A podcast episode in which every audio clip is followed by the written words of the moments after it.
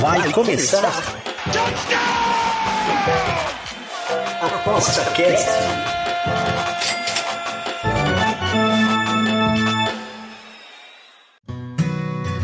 O ApostaCast é um programa apoiado pela SportsBet.io, o site das odds turbinadas. SportsBet.io Fun, Fast, Fair.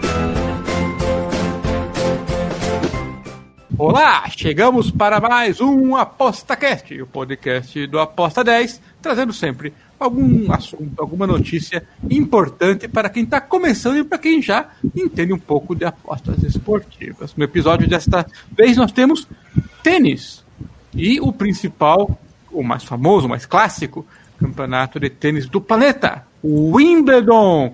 E para falar do jogo, eu tenho que ter a ajuda dos especialistas que manjam de tênis. Então eu tenho aqui comigo o Huglitson Rocha e o Henrique Oreia. Tudo bem, Hug?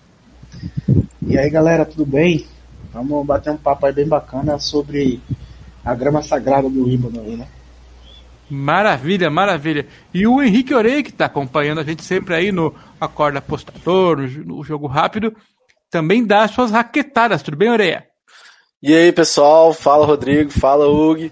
É, também gosto muito de tênis. Não vou dizer que eu sou jogador, mas eu jogo bem. E sou apaixonado por esse esporte e vamos estar tá dando umas dicas aí, uns comentários sobre esse torneio tão importante que é o Wimbledon. Maravilha. Então, são quatro torneios do Grand Slam é, que formam aí o circuito anual, os quatro principais, US Open, Australian Open, Wimbledon e Roland Garros. É, já foram jogados três? É isso, Oreia? Com esse três? Três o quê? Grand Slams. Ah, não, já foram jogados dois. Já foram jogados o Australia Open na Austrália e o, e o Roland, Roland Garros, que é na França. Então esse é o então, terceiro. Esse é o terceiro e o último é o US Open, que acontece final de agosto, início de setembro. Maravilha. Então, o, os cabras já estão treinados, não pode se queixar que estão fora de forma nessa altura, né? Com certeza, mas tem a questão também da, da quadra, né? Que ela é de grama. E é uma temporada bem curta, geralmente não se joga em piso de grama, geralmente se joga num piso duro de, de cimento ou no saibro, né? Que é o famoso pó de tijolo. Beleza, beleza. Então a grama é, é teoricamente uma quadra rápida, é isso? Bom, então, é, a grama, assim, o que acontece? Muita gente acha que a grama é uma quadra super rápida, mas não é esse o maior problema da grama, né? Por sorte, eu tive chance de conversar com alguns profissionais importantes aqui do Brasil e eles me falaram assim que o maior problema da grama é que o kick da bola ele é muito irregular. Como o tênis é um esporte de muito refino técnico, onde se você mudar um pouquinho o ângulo que você está batendo na bolinha com a raquete, você acaba errando longe. É, esses desvios aí atrapalham muitos jogadores. Além disso, a grama, por ser fofa, a bola não quica muito alto. Então, é, nesse sentido, assim, a bola, vamos dizer que dependendo do efeito que, que, que o jogador colocar, ela pode acabar deslizando ou nem quicando direito, né, dificultando para o jogador. Então, pelo fato dela deslizar e ser difícil assim de você reagir, que ela desvia o tempo inteiro, é por isso que ela favorece geralmente jogadores que são mais agressivos, né? Que isso dá Saque menos voleio. tempo de reação pro oponente, isso. Saque voleio é bom também porque, por exemplo, é difícil de devolver na grama, que desvia muito, né? A bola tem um kick regular, então quando acontece um saco voleio, você acaba ficando um pouco na dúvida, assim. Tipo, você tem mais dificuldade de poder é, passar o jogador que está vindo para a rede, entende? De, de devolver o saque dele onde você quer. E isso é tudo que um, que um cara que está fazendo saque voleio quer, que você não tenha tanta precisão que ele pode chegar na rede e matar o ponto. Além, além disso, disso- né? Desculpa, né? Pra, Além disso, quando o cara chega na rede de voleio, como a bola não quica, se ele conseguir executar um bom voleio, ele quase sempre ganha o ponto, entendeu? Então por isso que sempre foi muito eficiente um saque de voleio um Wimbledon. Mas ultimamente, como os jogadores melhoraram tanto no fundo, alguns jogadores que nem fazem saque de voleio, como o próprio Nadal, estão tendo um pouco mais de sucesso aí na competição. Sim, e, e como você falou, se existe irregularidade, digamos, do kick, é, é a propensão natural do jogador, eventualmente, pode ser de querer acabar com o ponto mais rápido. Também tem um pouco disso? É, isso depende muito de cada jogador, assim. A questão não é que às vezes eles, eles vão querer acabar com o ponto mais rápido. A questão é que eles têm a chance de, de conseguirem acabar com um ponto mais rápido sem ter que arriscar tanto quanto em um piso mais lento quanto tu sabe, entendeu? Então eles acabam tendo esse incentivo de falar assim, pô, vale a pena arriscar. Então não é que eles querem, porque querem acabar com um ponto mais rápido, é porque vale a pena, porque é eficiente nesse piso. Maravilha, maravilha. Ô, Hug, vou fazer uma pergunta para você aí. É, é, tem diferença aí, é, por ser o Wimbledon um torneio mais importante, a galera se preparou especificamente para esse torneio? É, os últimos torneios os caras jogam de uma forma diferente para chegar no, no, seu máximo, digamos, de forma física é, é para esse torneio ou é meio que igual, os caras vão jogando de qualquer jeito? Cara, assim, eu digo que tem jogadores que se adaptam melhor à grama. Então, assim, isso acontece ao natural, não tem aquele que a gente fala que no, no meio do treinamento, né, tem o microciclo, o mesociclo, o macrociclo do treinamento. E aí os jogadores vão tentando pegar ritmo para chegar no slam lá na maior forma possível. Mas isso não acontece, não dá tempo de acontecer isso, esse ciclo todo no em Wimbledon, porque como o Ureia falou, é uma temporada curta. Né? Então ali chega os caras que, mesmo sem ritmo de jogo durante o ano todo, mas historicamente se dão bem na grama por causa do estilo de jogo. Né? O Ureia colocou bem as características da grama, né? só acrescentando que a bolinha quando bate na grama ela desliza mais rápido e aí ela quica menos e aí favorece jogadores que têm é, que precisam de menos tempo para preparar os golpes. Então o cara que tem precisa de mais tempo para preparar o golpe, ele sempre vai ter uma dificuldade a mais. Porque pela velocidade da, da do jogo, né? Maravilha. Então, assim, Agora, a pergunta esse... do leigo aqui. Você tem uma lista de jogadores que jogam assim, assado, rápido, lento? Eu sei que de cabeça você sabe quase tudo, mas eventualmente surge um jogador novo ou é, é, fica na dúvida se é assim ou assado. Vocês têm essa listinha aí de colinha pessoal? É, é, ou, ou, é de conhecimento mesmo e pronto, já sabe? Assim, tem a questão histórica, né? De todo ano, jogador X é, vai chegando mais longe, vai tendo melhores campanhas. E também tem jogadores novos que vão surgindo, que aí você vai ter que pegar com o tempo de tela, não tem muito para onde correr. E historicamente também, né, tem o pessoal uh, de determinadas regiões que costumam jogar mais é, e jogar melhor na grama, como por exemplo o pessoal da Grã-Bretanha, né, os ingleses, os australianos e alguns americanos também, que a maioria deles são de piso rápido. Então, por exemplo, a gente teve essa temporada jogadores como o, o Draper né, e o Peniston, que perdeu hoje ali, que surgiram para o, o, o, mercado. Eu não, eu não conhecia eles dois. E aí conseguiram desenvolver assim um bom um bom rendimento, né, pela a idade deles, pro ranking deles, justamente por ser no piso de grama. Então eles tinham uma boa adaptação já, já crescem jogando mais na grama do que outros tenistas. E aí quando chega nesse momento de, de uma competição na grama e no país deles, inclusive, né, os dois são ingleses, eles conseguem pelo menos ali é, dificultar o jogo para alguns tenistas que seriam muito favoritos e até ganhar como o, é, o Pencho que passou para a segunda rodada e perdeu hoje, né? Então tem okay. sempre estar atento a, essas, a esse pessoal local, vamos dizer assim. Sim, faz parte, faz parte porque é da cultura ali. Se o Wimbledon fica na Inglaterra e, e o torneio tradicional, o cara sonha desde pequeno em jogar esse, esse evento e, e, naturalmente de repente pode se interessar e treinar na grama. Uh, lá é, é, é verão também, né? A temperatura acaba afetando um pouquinho na, no jeito de jogar. E, e, e, toda hora que, que eu vejo na TV tá chovendo lá, né? Ô, ô Oreia, como é, como é que tá funcionando esse negócio aí? Tá, tá, você tá acompanhando os jogos? Tá, tá, tá adiando muito o jogo ou tá normal o fluxo? É, eu, eu tô acompanhando os jogos e, assim, tradicionalmente o Wimbledon chove, né? Mas não é aquela chuva que é persistente, assim, durante vários dias às vezes atrapalha, mas assim, só atrapalhou mais o primeiro dia, assim. Hoje os jogos estão acontecendo normalmente e terça-feira também não teve muito atraso com relação à chuva, não. Questão da grama, assim, a quadra pode ficar um pouco escorregadia, né? Dificultando, dificultando a movimentação. Isso pode acontecer. Mas geralmente a grama absorve bem a chuva. Não sei se foi uma chuva muito torrencial. Então, assim, diria que que não influencia tanto, assim, não. Tem alguma influência, sim. O Hulk pode dar a opinião dele também aí nisso, no que, que ele acha, sabe? Tipo, uhum. depende. Então, assim, a, a, a grama é o único terreno que se pingar uma gotinha d'água, se começar só aquela pequena garoa, já para o jogo, porque é, causa, é, traz risco para o atleta, né? Diferentemente do, do hard, que é o piso, piso duro, e, e o saibro, que é ali com uma pequena chuva o jogo consegue continuar. Na grama não, chover um pouco, já para tudo, já é, fecha a quadra, né? O, cobre a quadra e só funciona lá, acho que é a quadra central, se eu não me engano que tem teto retrato. Maravilha, nós estamos gravando na quarta-feira, esse programa vai ao ar na quinta, dia 30. E hoje, quarta-feira, é o terceiro dia do evento, 29 de junho, e a final é só no dia 10 de julho. Ou seja, a gente tem muitos jogos pela frente, muitos dias. O que, que vocês estão achando aí, Hugo? Como é que você está achando esse começo? É, muita zebra, muito cara bom caindo fora é, te impressionou algum nome especificamente? Já comentou de dois nomes aí interessantes da, Grã-Bretanha.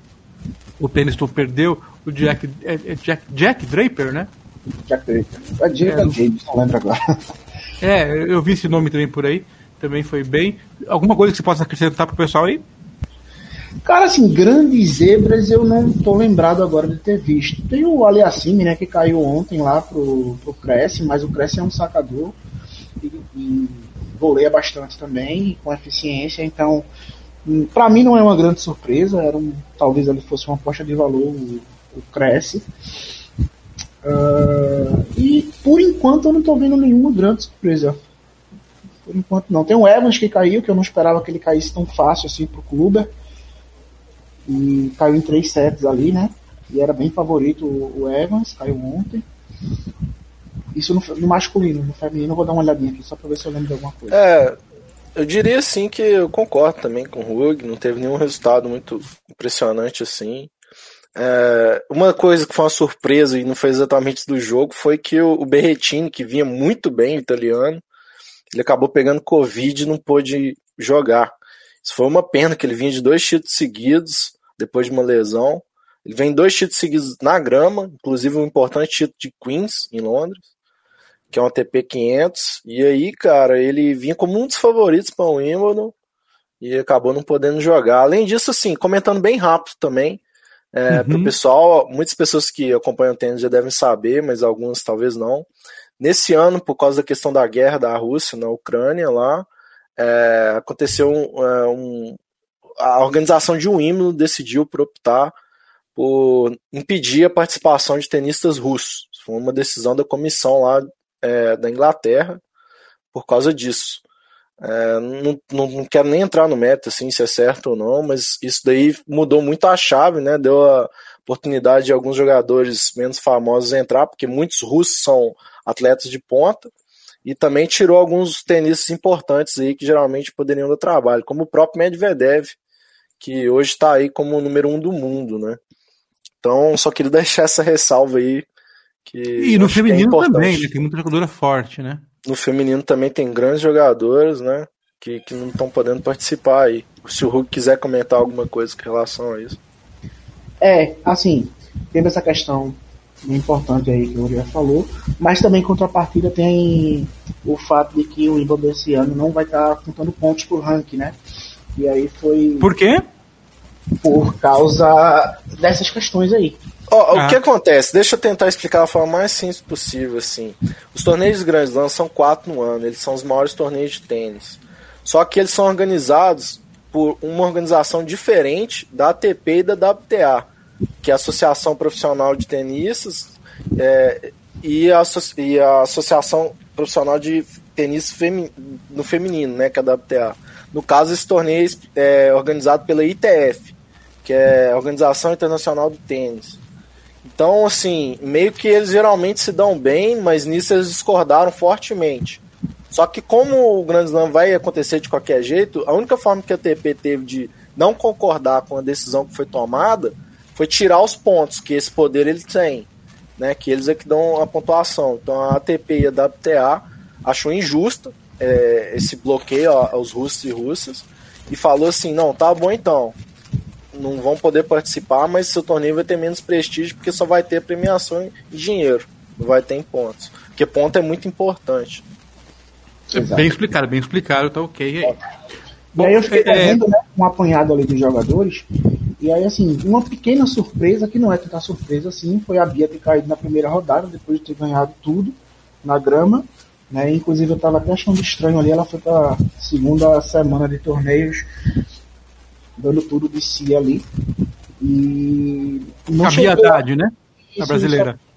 E não chegou, eu acho que ela não chegou bem preparada ainda porque ela estava um pouco cansada, né? Então eu estava até com receio que essas duas semanas bem esticadas delas afetassem e foi o que aconteceu. Assim, a Juvan não é é, a pior. Uma jogadora jogo. mediana, ela não é nem ruim nem muito forte, né? Mas eu acho que a Bia sentiu ali um pouco físico tal. É, eu vi entrevista da Bia antes dela jogar esse terceiro torneio, que ela jogou três torneios em seguida. Foi campeão de dois, chegou na semifinal de um antes de jogar em Wimbledon. Por isso que foi uma surpresa ela ter caído. E ela falou assim: pô, eu tô me sentindo bem, é, meu corpo tá bom, não tô me sentindo cansada. É, e enquanto eu tiver, o corpo estiver respondendo bem, eu vou, vou seguir jogando. Ela falou isso, entendeu? Então, assim, essa foi a sensação dela. Agora, depois do resultado, é fácil de criticar também a decisão que ela tomou. Só que, ao mesmo tempo, assim, realmente, é, às vezes o cansaço não é nem físico. Talvez ela tivesse bem fisicamente. Mas essa sequência de jogos duros aí, jogos difíceis, vai te minando mentalmente. E às vezes você precisa dar um tempo, assim, para dar um reset e chegar bem no torneio que é o mais importante, né? Como se fosse Olimpíadas, né? Ela ganhou o torneio preparatório na Olimpíada, ela não, não, nem chegou na primeira rodada. Exato. E eu vi o jogo, assim, eu achei que a Bia estava um pouco nervosa, acho que ela sentiu um pouco a pressão, apesar dela ser uma jogadora boa. É difícil para todo mundo, ainda mais no Brasil, que é tão carente de, de ídolos, assim, de grandes jogadores. Acho que ela sentiu um pouco a pressão, não tô culpando ela, foi o que, que eu vi. E e acontece, cara. O jogo de tênis hoje é muito duro. Se você não tiver num dia bom, ainda mais no feminino, que são melhor de três sets, diferentemente do masculino, que é um jogo mais longo, você tem mais tempo para se recuperar. Então, infelizmente, a participação brasileira em Wimbledon na chave de simples foi bem curta, como tradicionalmente é. Os brasileiros geralmente não se dão muito bem lá, não. É, infelizmente eles não tem esse incentivo, né? Para os tenistas jogarem nesse peso. Mas enfim, é louvável a a gira de, de, de grama da Bia. Não, tenho, não tô criticando, né? Mas estou dizendo que poderia ter visto de uma forma diferente. Poderia ter um pouco mais de sucesso aí se talvez tivesse uma melhor organização. Mas é, só para deixar claro aqui, eu também assim, eu entendi, assim, eu nem, nem tô te criticando. Olha só que engraçado, eu não tô te criticando, tá criticando ela. Mas eu acho que assim, é, é uma observação válida que você fez, entende? Faz sentido o que você falou. E eu queria só deixar isso daí, claro. Beleza. Beleza. É, aí, só para complementar aqui, é, teve o destaque também da, do convite de Serena Williams, né, que acabou perdendo ontem no tiebreak do terceiro set para a francesa Latam. E um destaque aqui no masculino foi o Nick Kyrgios, que passou por sufoco ali na primeira rodada, era favorito a 1,08. O Kyrgios? Isso, isso, meu, é meu menino Kyrgios. meu menino Kyrgios. E aí, Cara, esse louco aí é. Dá pra se botar até uma moedinha nele ali pra ganhar um torneio a 34 ali, pagando bem. Nunca se sabe, né? então vamos aproveitar que eu tô com a lista aqui dos, do, das odds para campeão. Eu não vou falar exatamente de que se vale a, pena uma aposta ou outra, não, deixamos para o final. Vou falar dos nomes, que eu, como eu não sou especialista, mas eu acompanho esse meio de perto e de longe ao mesmo tempo, é, vou comentar alguns nomes que, que não me eram tão. É, é, eu não estava acostumado a ver esses nomes e de repente estão aqui como um dos principais candidatos, além dos velhos conhecidos de guerra. E, e o terceiro cara aqui na lista é um tal de Carlos Alcaraz. Tem nome de policial de filme, esse cara aqui, ó, de gangster. Quem que é Carlos Alcaraz na história aí, Hug? Conta pra gente um pouco, por que, que esse cara tá tão bem cotado, o que, que ele fez de bom? Então, o Alcaraz, ele é a sensação aí do semestre, vamos dizer assim, né? Cresceu ali de forma exponencial no, no circuito. É ali da, da, da, escola do Nadal, né? Muitos chamam ele já de Nadalzinho. Fiz algumas análises aí sobre ele. durante o semestre lá no, no site da Aposta 10. Vocês podem conferir lá as análises anteriores. Provavelmente vou fazer aí algum jogo dele é, e o Ibra, talvez o próximo, né? Porque nunca, não sabe se, se ele vai é, avançar. Mas é, ele é muito mais forte no Saibro, né? Então a grama muda da água pro vinho, é meio que reseta ali o, o, tudo que aconteceu até o início de junho e começa uma nova temporada. Então, assim, ele não é um do, dos melhores jogadores para se jogar no, na grama pelas características que eu já citei anteriormente. Ele, é, apesar dele ser bem veloz, ser rápido, ter muita potência nos golpes, o saco dele é forte, o forehand dele é forte ele não tem uma grande adaptação à, à, à, grama, ele não cresceu jogando na grama, ele cresceu jogando no saibro. Né? Então pode ser ali quando ele pega um jogador já melhor, é, que tenha um pouco mais de, de adaptação a, ao tipo de piso, ele sinta alguma dificuldade. Mas os books não pensam dessa forma, né? Pô, o cara saiu engolindo todo mundo aí nos dois, três meses atrás. E os books vão inflar os odds dele, né? Tanto é que hoje é, eu peguei uma, aposta ali contra ele. Foi no Expo mais 5, perdi por 1, um, mas acontece. É, eu vou até ver quem ele vai enfrentar na próxima rodada. Se for um tenistazinho melhor e a odd vir lá embaixo de novo, provavelmente eu vou contra ele de novo. Não porque eu não acho que ele ganhe. Né? Normalmente eu pego esses handicaps porque o handicap é mais tranquilo de pegar numa grama do que no saibro, que em tese os sets são mais longos. Né? Então, é, não existe um jogador que não é tão adaptado, pegando um jogador que sabe jogar bem na grama, umas linhas como se estivesse no, no S Open ou enrolando arroz até menos 5, menos 6, menos 7, como a gente vê em algumas situações. E essa é uma das situações. Então, assim, é um bom tenista, pode chegar longe, mas, na minha opinião, não está merecendo essas odds esmagadas aí que estão colocando para ele na grama. Maravilha. Pessoal que está escutando, né? Como é bom ouvir alguém que entende de alguma coisa, né? É uma aula. Obrigado pelo, pela, pela explicação completa aí sobre um jogador que eu escolhi que meio batendo o olho, né? E o, o Hugo sabia tudo do cara, olha que beleza. Agora vou pegar o, o, o Oreia, vou pegar pela orelha. E esse tal de Oscar Otte, ele começou a aparecer em alguns jogos aí, acompanhei uma aposta ou outra que fizeram nele, fui lá acompanhar o jogo. É, tem futuro ou já é um cara estabelecido e eu que sou ignorante mesmo, Oreia? Oscar Otte, com dois T's. O, o Oscar Otte, ele é um alemão, cara, que é, tem até ver a idade, ele já tá mais velho no circuito, ele tem 28 anos. Ele é um alemão que geralmente joga o circuito que a gente chama assim de segunda categoria no profissional, que é o circuito Challenge, que é antes dos torneios principais ATP. E esse ano ele está tendo bons resultados, está começando a se firmar mais como um jogador top 100 e até, e até mesmo conseguiu entrar como cabeça de chave em um Wimbledon. E, e, ele é um cara que tem um jogo muito agressivo, né? Ele saca muito bem, muito forte, ele bate muito para frente o seu jogo, assim, ele arrisca mais, bate mais rápido na bola, assim, erra muito também, mas também ganha muito pontos, assim. E então ele já está estabelecido, só que vem numa boa fase, entende? Inclusive, uhum. é, ele só perdeu ali no Stuttgart, por exemplo, que foi o outro torneio de grama que teve, pro Berretini em dois tie breaks. Ou seja, ele é um cara que ganhou do Chapovalov, entendeu? Ele vem fazendo bons jogos. Só perdeu para bons jogadores nos últimos jogos que ele jogou na grama aí, pro Medvedev e pro Berretini, que são muito bons na grama. Então eu escolhi então, um cabra bom para perguntar, hein? Porque podia ser um. um é, podia ser um cara ruim, né? Mas, ele é, mas assim, mas ele é um cara que. que. É, ele, ele, ainda precisa se provar mais contra os grandes jogadores. Ele deve dar trabalho aí. Eu vi que ele vai pegar o Alcaraz agora. É, eu não sei se foi intencional essa, essa é? troca aí. Perguntou o Alcaraz. Alcaraz ele vai mim. pegar o Alcaraz. E... Não, pior que não, cara. Pior que eu, eu tô com a página 365 aberta aqui com as odds. Não Curiosamente, ele vai pegar o próprio Alcaraz. Ah, talvez ele dê trabalho para o Alcaraz, pelo fato do Alcaraz, assim, apesar de ser um grande tenista, ser um que esteja jogando melhor no circuito atualmente, ter uma certa dificuldade na grama ali pelo seu estilo de jogo.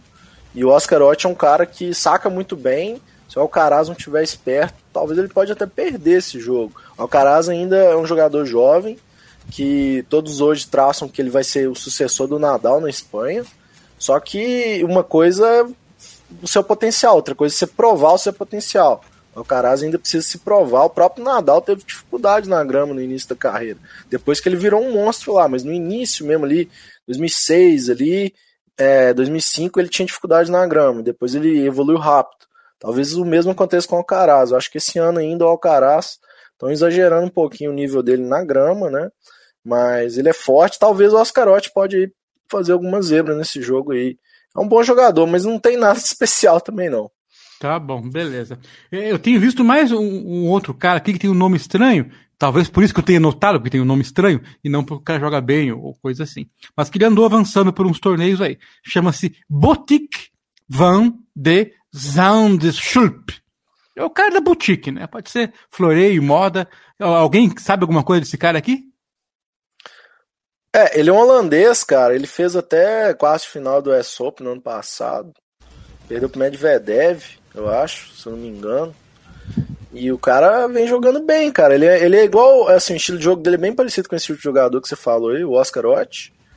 Uhum. Ele joga muito pra frente, é, bate muito forte, ele é muito grande, cara. Tem um saque muito bom. E ele é muito sólido, assim. Ele arrisca muito, mas errando pouco. Então é difícil jogar contra um cara que fica batendo o tempo inteiro contra você. Assim, você nem consegue pegar na bola, igual o Hugo falou mesmo também. É, é, na grama você tem pouco tempo de reação, cara. E quando o cara já é agressivo, ele dá menos tempo ainda pro adversário. Ô, galera, eles estão falando aqui agora dos caras ruins, hein? Imagina os caras bons de Wimbledon.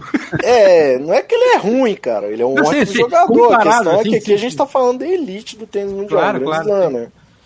Então, assim, essa é a minha opinião sobre ele. É um cara que vai dar trabalho, é, mas é, ele ainda precisa se provar também nesse tipo de piso, assim, nesse tipo de torneio grande, apesar mas de. Tá em ascensão, né?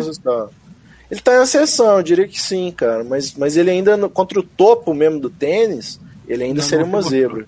Uh, vamos ver o que, o, o que, que você acha aí, do. Cara, é, a gente tá falando de jogadores que saiu ali do top 100 mais pra top player, assim, semi-top player, né? Ali, top 30, top 40. Então você vê, por exemplo, o, o Boutique, ele tem ali mais ou menos cadê? 65 jogos como profissional no, no, no, circuito da ATP. Então, assim, pô, o cara já é top 25, justamente porque ele conseguiu ter muitos resultados bons em um curto espaço de tempo. Então, concordo com o Oreia falou de que esses caras eles precisam se provar, precisam passar um tempo maior sustentando esse ranking, jogar umas 3, 4 temporadas no mesmo nível, pra gente falar, não, pô, o cara é bom, o cara vai se sustentar ali entre top 15, top 25, top 30, entendeu? Por exemplo, o Alcaraz, pô, da noite pro dia o cara virou top 10 já, entendeu? Já é top 7. Então, assim, precisa dar tempo ao tempo para saber como esse pessoal vai, vai amadurecer, né? Diferentemente do Ot, porque o Ot, ele passou ali é, muitos anos jogando a nível challenge, challenge, challenge, chegava na ATP não fazia nada, e depois de velho tá voando, assim. Então, assim, eu não sei se é. é Teroides. É reflexo do, do, de um novo treinador, eu não sei. Mas, pô, o cara do nada, entre aspas, começou a ter resultados, sacar pra caramba, errar menos do que errava antes, depois dos 30 anos. Então, assim, é bem, é bem raro isso acontecer, né? O Botica, ele tem ali 26, então ele ainda tem espaço para crescer, é, tem espaço para amadurecer, jogar mais jogos contra jogadores bons, né, do top 10 ali, e pegar experiência com isso para lá na frente tentar fazer mais alguma coisa. O Alcaraz está ali ainda caminhando também, já enfrentando o Nadal, enfrentando o Djokovic, enfrentando é, esse, esse, pessoal da ponta aí, e está conseguindo fazer um jogo parelho. Agora, como eu estou dizendo, tem que dar tempo ao tempo para esse pessoal ali se estabelecer no circuito, entendeu? Maravilha. Então, pessoal, aqui se deixar, vocês já notaram, esse pessoal aqui vai falando até amanhã cedo, porque eles entendem do assunto. Então, para a gente não poder, para gente poder terminar esse programa e não se estender demais, é, eu vou ser curto e grosso aqui. O Djokovic é, é, é o candidato número um das casas de apostas das bolsas para ganhar o torneio, tem a odd mais curta, 1,50. Ele na próxima fase, aqui na próxima rodada, enfrenta Kekmanovic o Kekmanovic tem chance contra ele, Hugo? Na grama, qualquer escorregãozinho que o pessoal dali já se machuca, né? Assim, o Djokovic ah, tem. Tô achando que o cara morrer. o Djokovic tem um, um físico assim, fora do comum, né? Um ET, fisicamente falando, mas Uh, e o Sekmanovic sacando bem, pode sim tirar um set de jogo, gostar do jogo, e aí levar um set pro try ganhar outro. Assim, é complicado vencer três sets de Djokovic, independente da quadra, mas é possível. Né? E o cara precisa, além de estar tá errando pouco, tá com o mental em dia ali, tá min, é, minando não, mas é, upando ali, vamos dizer, a confiança dele. Porra, é possível, é possível, é possível, vou ganhar. Agora, a partir do momento que o cara fala que pensa que não é mais possível vencer um, um jogo contra o Djokovic, aí realmente o cara vai ladeira abaixo. Entendeu? Mas assim, eu, eu acho que ainda não é o momento de apostar com tal jogo. Depende da linha ali, eu não vi ainda a hora que abriu. Vou dar uma olhada depois. Eu tava olhando aqui o, o Alcaraz contra o Otto não abriu ainda, pelo menos nas casas que eu uso aqui. Mas se vir ali um 3,20, 3 e alguma coisinha ali, 3.0 talvez, como você falou, também apostas em games, em sets, tudo, tudo uhum. entra na conta aí, né? É, então, dependendo da linha de over games ali, outra coragem. Oh, eu, eu, eu, vou falar assim, uma coisa assim, que eu aprendi assim, historicamente, eu apostando em tênis, cara. Aprendi uma coisa. Um dia, talvez, vai rolar uma grande zebra. O Nadal vai perder mais no início, talvez, um grande slam. O Djokovic talvez vai perder. Mas o que eu aprendi é não apostar contra os dois, cara. Principalmente torneio grande. Cara. Quase nunca vale a pena. É impressionante como eles performam. Historicamente são super sólidos. Talvez o cara faça um jogo duro, mas quase nunca acontece isso, entendeu? Geralmente esse tipo de jogo assim, se você quiser apostar mesmo no jogo, geralmente as cotações estão justas, justamente por ser um jogador muito conhecido.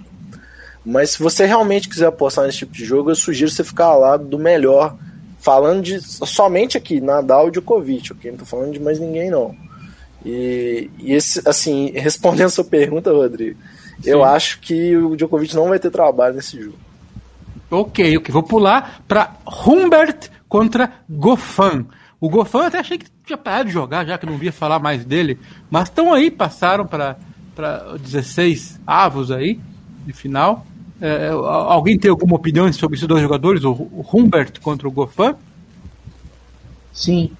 Uh, cara, o Goffin, ele voltou, né? Eu acho que ele tava lesionado, aí voltou agora. Inclusive, hoje ele tava com uma hora bem esquisita ali contra o. Baez? Contra o Baez, tava pagando quase em 60, se não me engano. Desculpa. E aí atropelou o cara. Eu até imaginei que ele poderia ter se machucado, alguma coisa assim. Eu achei estranha a odd e eu não entrei, mas é, em condições normais era muito valor ali, 1,60. Eu acho que o Golfão contra o Baez, que é jogador de Saibro, é, era coisa ali para 1,20 no máximo, 1,25, sabe? Tava ali 1,60, tava bem bom. Uh, o Golfão, ele é bem atlético, né? Ele joga em todo tipo de piso, joga bem. É, ele é bem sólido no fundo de quadra, muito técnico. E veloz também quando ele está em boa condição física que eu acho que ele está em boa condição física, né, pela temporada que ele vem fazendo. E o Humbert, eu digo que ele é um bonecão ali, é contra ele na ponta Humbert. O francês, você está falando? É o Humberto com H. Ah, beleza. Ele é meio que um bonecão ali. É Hugo, acho que é Hugo, né? Hugo Humberto. É, isso mesmo. É... Ele saca bem, né? Tem, tem, muita potência nos golpes, mas eu acho que ele não tem mental suficiente para chegar longe no torneio de slam por enquanto. Né? Então acho que ele erra muito e contra um tenista sólido contra o Wolfan, se for ali muito ponto para troca de bola, o Humbert vai sofrer pra caramba, vai ter que correr muito para colocar a bolinha pro outro lado e não sei as odds que abriram ainda, se abriu odds, mas eu gosto do Golfan nesse jogo, hein? Beleza, agora tem que perguntar aqui de um cara que é quase meu parente. É, uma partida com, entre dois caras que eu vi que estão subindo nos rankings aí, ó, aparecendo, coisa que eu nunca vi o número dos caras na vida, e de repente apareceu um tal de Brobski, ou Brubski, porque tem dois Os, é, número 29, inclusive, da, do ranking aqui, contra o meu quase parente, o Bonzi. Não é um esquema Ponzi, nem um Disconzi, mas é um Bonzi. Esse Bonzi é bom mesmo ou não, Oreia? Bones é um francês, cara. O francês geralmente gosta de jogar em quadras bem rápidas. Inclusive algumas quadras rápidas que deslizam. Então se assemelha um pouco à grama. Mas ele é um francês um pouco mais velho já no circuito e ele, ele é bem mediano, assim, para não dizer que ele é ruim, assim, mas uhum. se adapta bem à quadra. O Bronski, ele é um americano novo, mas uma nova estrela, vamos dizer assim, um cara incrivelmente talentoso. Opa! E, e que varia muito o seu, seu jogo. Ele tem um jogo bem diferente dos outros. Se você vê o jogo, você vai entender. Ele uhum. dá muito slice, não bate muito na bola, ele fica só absorvendo a força do, do adversário, entende? É um estilo legal, diferente, e que alguns achariam até chato, por o fato dele não arriscar. Ele parece um pouco com o Simon, eu diria assim, de ficar pegando a energia do golpe do adversário, né? Lembra do Francis Simon? Uhum. Simon é Guilherme Simon? É Guilherme? É, é, o Guilherme Simon. Enfim, é, então ele é um cara muito talentoso, só que ele tem muita pouca experiência na grama, entende? Talvez seja por isso. Eu não sei como é que tá a cotação exata desse jogo aí. Você uhum. tem ela aí? Não, não, é, é mais por curiosidade, mas... porque de repente falando sobre. Ah, tipo assim, eu não tinha ideia nenhuma desse cara, nem do uhum. outro. Agora, se, um deles seguir para frente, aí a gente já tem uma ideia, sabe? Então assim, a gente não precisa ficar falando exatamente de odds, porque eventualmente é, é, até o jogo já vai ser jogado amanhã cedo e o pessoal não, não pega é, para apostar, né? É, eu, eu vi aqui que o Bonzi tá até um pouco como, como favorito, né? Isso me surpreende um pouco, talvez o, eu não pude ver o jogo. É difícil ver todos os jogos, cara. Eu não pude ver o jogo desses dois no, é, na primeira rodada. Eu tô vendo aqui que o Bonzi ganhou, o Bromps ganhou do Bonzi em 2011, num torneio menor. E, é, tem ódio aqui, o... é 1,70 pro Bonzi, 2,10 pro Brobski na 365. É, a questão é que eu acho que o que está influenciando muito é que no torneio anterior, que teve um dos torneios preparatórios para o um Grama, em Mallorca, na Espanha, o, o Bonzi ganhou três bons jogos, inclusive um jogo do Chapovalov, e só foi perder na semifinal para o Tsitsipas, o grego. E na primeira rodada ele ganhou fácil. E o Bromsky, nos torneios preparatórios, ele não foi muito bem. Ele perdeu para o Krajinovic fácil, perdeu para o Hugo Gaston e perdeu para o próprio Draker, Draper, que é um, um, o britânico que a gente falou. Apesar dele ter ganhado fácil a primeira rodada do Kukushkin, que já é um veterano, é, acho que é por isso que estão dando um pequeno favoritismo para o Bonzi nessa partida, pelo que eles fizeram antes desse torneio, entende? Mas assim, talento por talento, eu prefiro ficar do lado do jogador que é melhor. Então eu preferia ficar do lado do, do americano, do Bromsky. Beleza, aqui se a gente for falar de jogo a jogo, também vão ficar duas horas e o tempo é curto. Mas eu acho Agora, que esse era um jogo legal, por isso que assim, valeu a pena você ter falado. É um jogo sim, diferente, sim, legal. Vocês falando dos jogadores, o pessoal que está escutando, porra, então para eu poder um dia apostar em tênis, eu tenho que entender do jeito que esses caras aí estão falando, o Oreia e o Hugo, para poder também fazer minhas análises, minhas. Então, vocês falando é uma aula completa de como a gente tem que olhar para o esporte. Então, mesmo que a gente não consiga falar de todos os jogos ou todos os jogadores, vocês falando estão mostrando a estrutura, o processo de análise, estudo, pesquisa, do que tem que olhar para cada jogador. E isso que fica essa lição aqui, que a gente fala porque a gente não consegue abranger todo o, o, o, o espectro de, de, apostas, de jogos, de, de odds, que é muita coisa, né? E também é cansativo para quem está ouvindo. Eu, eu até peço uma desculpa que a gente acabou falando bem pouco do feminino também, né? É, mas vou perguntar. Não é menos importante, mas acabou É, eu vou perguntar antes que acabe o tempo, é, para encerrar o masculino, quem vai ganhar? Djoko a 1,50 ou Rafael Nadal a odd 5? Não é quem vai ganhar, em quem vocês apostariam nessas odds? Djokovic nessas odds apostaria no Nadal. Nadal a 5? Nadal. Oi? Com certeza. Nadal 1,50 a 5. Tá. E o Hugo?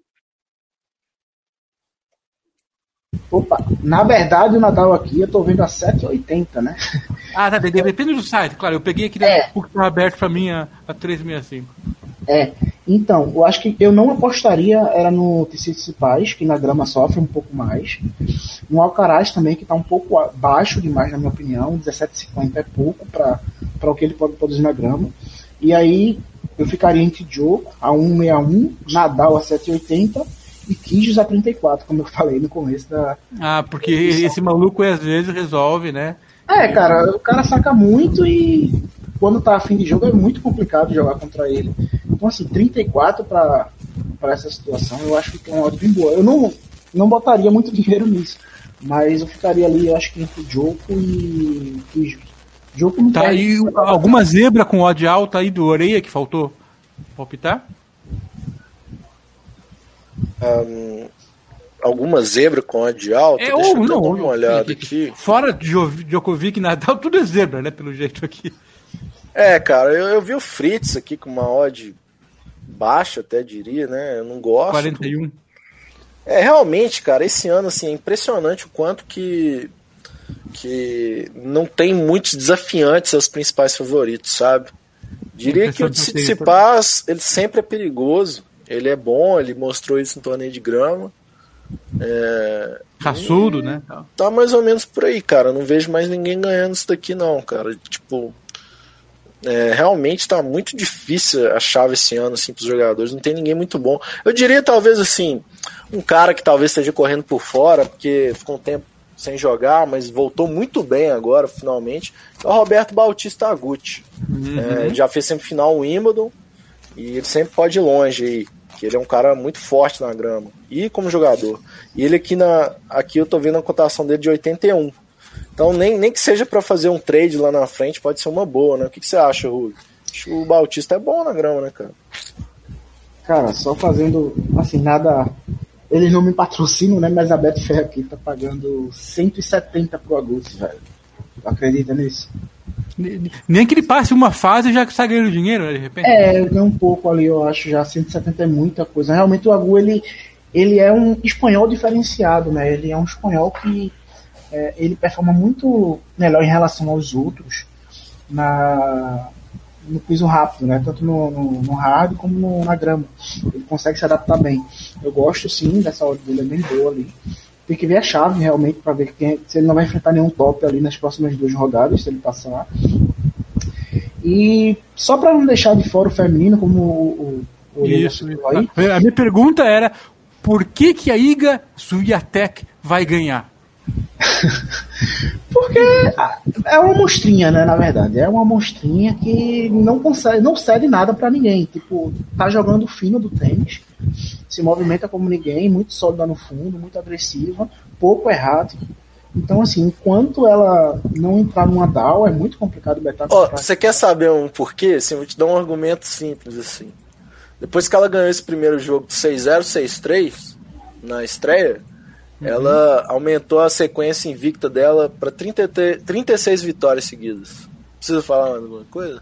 eu, eu, eu, não entendo muito de, de, tênis, mas eu olhando para segunda no, nas odds, a 11 Jabur e a terceira Simone Halep, que eu sei que são jogadoras decentes, mas mesmo não conhecendo tão bem a Iga, mas eu li que ela é realmente fenomenal, e eu conhecendo o jogo das outras, e sei que, não, que a Halep não está no melhor da forma também, é que tem alguma coisa errada tá muito fraco o circuito, ou muito equilibrado entre elas, e que apareceu uma Iga Swiatek detonando. E, e, parece que vai ganhar mesmo, né? Você meteria um ficha nela, porque é 2 e, 2 e 20, 2, é, 3 a hora por aí. Vale a pena, será, investir nisso aí?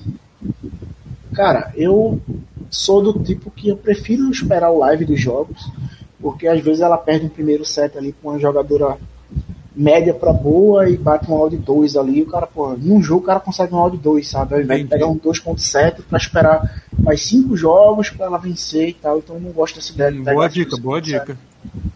É, esse é o motivo que eu não gosto muito de mercado de campeão, assim, porque às vezes, se você quer apostar que o cara é campeão, sai apostando nele a cada jogo mesmo, que você vai ter uma chance muito maior, assim, uma cotação melhor.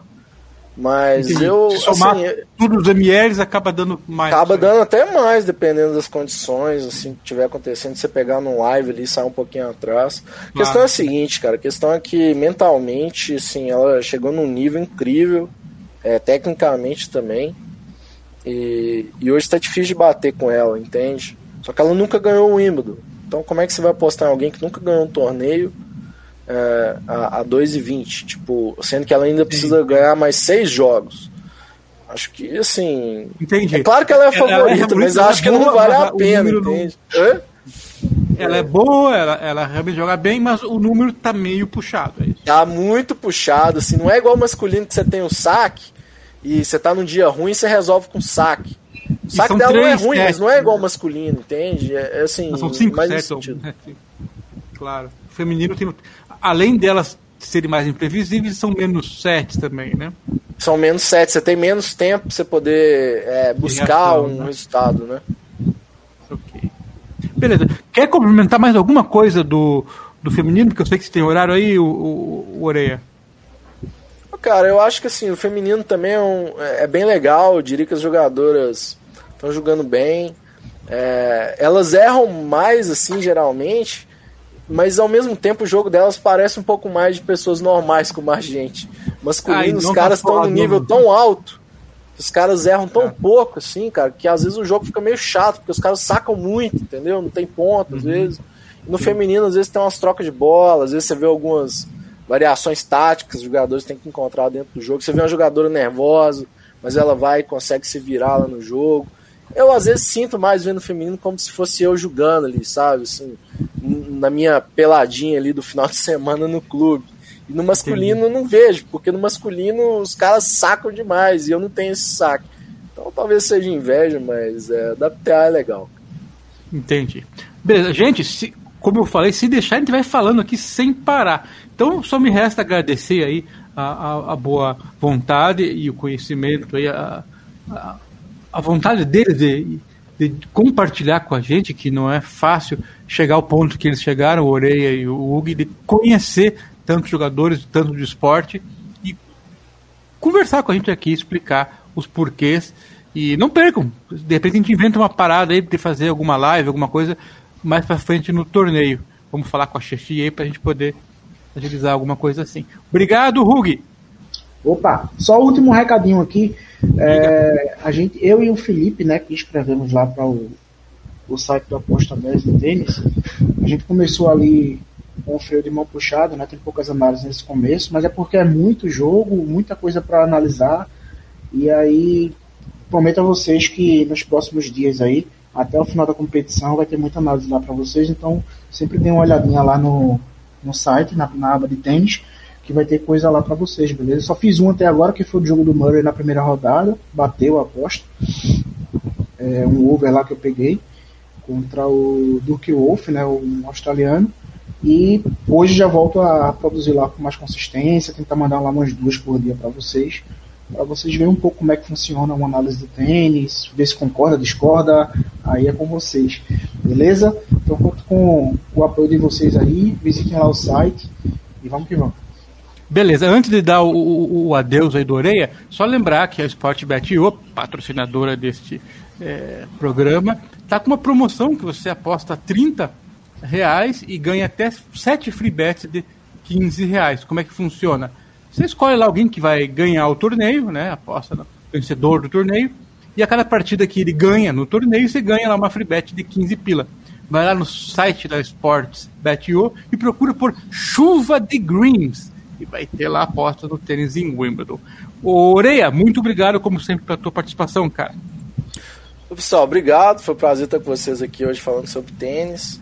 É, convido vocês também para estarem nas manhãs aí de terça a sábado, às 10 da manhã. A gente tem um programa muito legal, Acorda Apostador, da que a gente comenta sobre alguns jogos do dia, geralmente sobre futebol, mas de vez em quando eu dou lá algum palpite sobre tênis, né? E também, se vocês gostaram desse programa, se vocês quiserem tiver algum outro podcast sobre o Wimbledon, quando a gente chegar nas fases finais aí, dá um comentário, fala pra gente aí que a gente dá um jeito aqui com o Rodrigo.